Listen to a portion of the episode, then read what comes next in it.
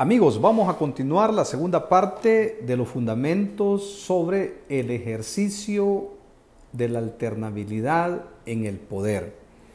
Nos habíamos quedado en el anterior eh, segmento sobre lo que establece el artículo 87 sobre la insurrección, pero estábamos hablando del conjunto de artículos que forman la cláusula pétrea con respecto al ejercicio de la alternabilidad en el poder. Habíamos visto lo que dice el artículo 152 de la Constitución, lo que dice el artículo 75, numeral 4, que pierden los derechos de ciudadano aquellos que andan promoviendo lo que es la reelección. Y luego lo que afirma el artículo 88 de la Constitución, que nos habla que es indispensable la alternabilidad en el poder para el mantenimiento de la forma de gobierno y sistema político. Y la violación a este precepto obliga, evidentemente, al pueblo a la insurrección. Posteriormente, el artículo 131, numeral 16, eh, ordinal 16, ordena básicamente a la Asamblea Legislativa a desconocer al presidente de la República que continúe en el cargo a pesar de que su periodo ya ha concluido. Esto es claro. Además, el artículo 154 de la Constitución fija la duración del periodo presidencial, que es de cinco años. El periodo comienza el primero de junio y concluye el primero de junio. Y dice la Constitución en el 154, ni un día más. O sea que no hay manera que el presidente continúe perpetuándose en el poder cuando la Constitución se lo prohíbe. Pero como si esto fuese poco, ya que algunos van a comenzar a decir, no, es que eso eh, se puede cambiar, se puede modificar. Pues ya vamos a llegar a ese punto. Mire lo que dice el artículo 248 de la Constitución, porque este es, digamos, como el botón de oro que nos hacía falta para poder entender que todos estos candados que están diseminados en los artículos anteriores, con respecto a la alternabilidad en el poder, ¿dónde concluye? Y esta básicamente termina en lo que dice el artículo 248 de la misma Constitución. Y dice así, porque algunos solo leen por ahí, o medio les explica por ahí alguien que ni es ni abogado o, o que medio entiende la Constitución. Claro que para entender la Constitución no se requiere ser abogado, pero solo se necesita tener una lectura comprensiva de la misma. Y claro que hay ciertos elementos que son propios eh, que utilizamos los abogados. Y quizás por esa razón se nos hace, eh, digamos, en alguna medida un poco más fácil entender o interpretar la norma.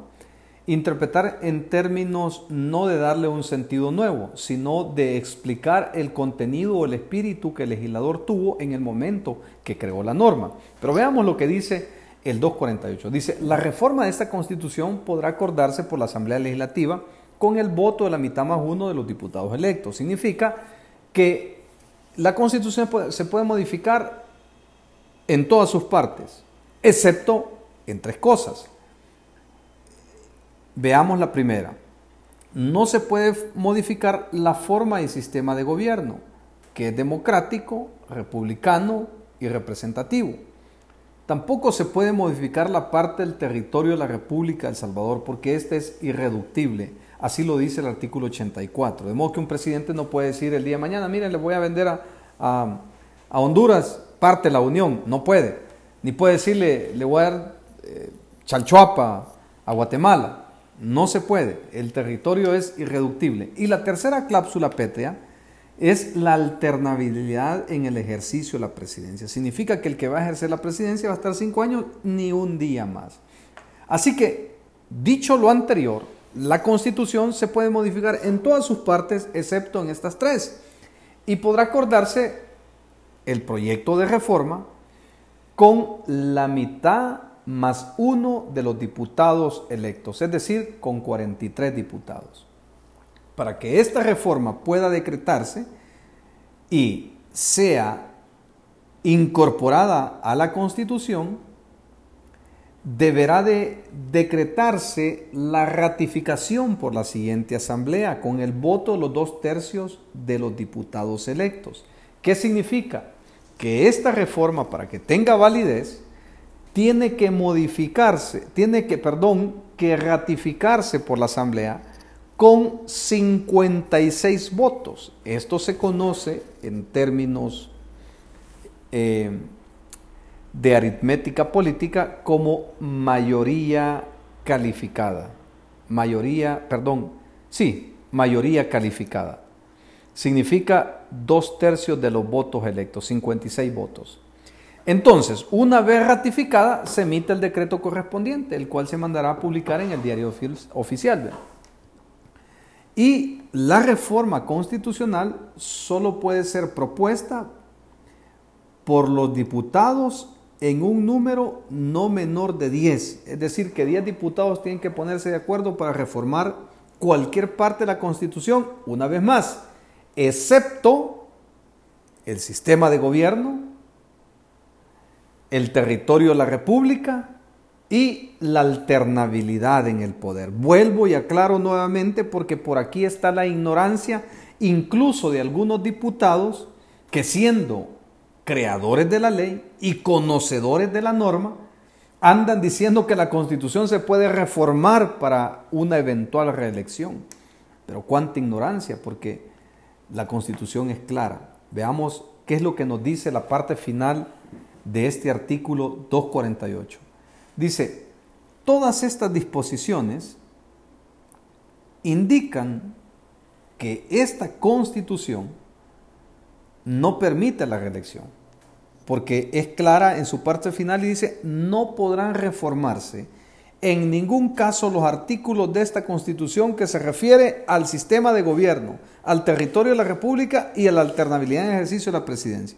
Entonces, todos estos artículos entonces nos indican que está prohibida lo que es la reelección inmediata en El Salvador, una reelección inmediata, sucesiva o continua, y la permanencia en el cargo quien haya ejercido por ese mismo título o por otro la presidencia de la República.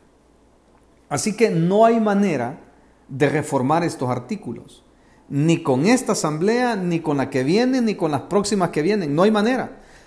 O sea que para, para explicarlo en, términos técnicos, ya se ha visto anteriormente que por medio de eh, resoluciones de sala eh, surgieron eh, la interpretación de ciertos artículos de la Constitución y se ha extendido, digamos, la Constitución y ha tenido un alcance por la vía derivada.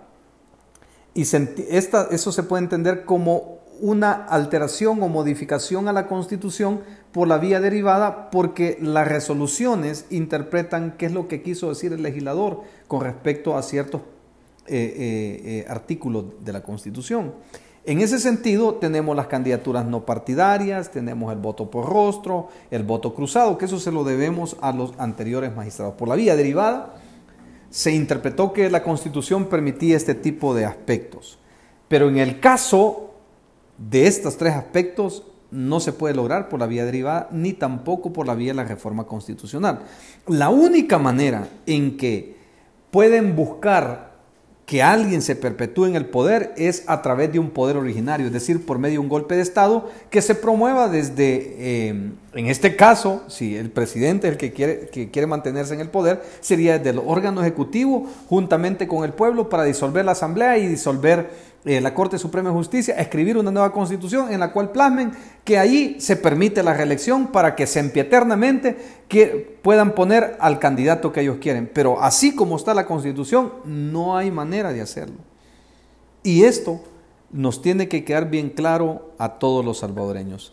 Así que, estimados amigos, les agradezco porque hemos podido ampliar eh, esta segunda parte y espero que esto sea de su agrado y que pueda ser discutido en las aulas universitarias, porque estos son los ejercicios que debemos de hacer eh, los docentes universitarios. Un saludo muy cordial y hasta luego.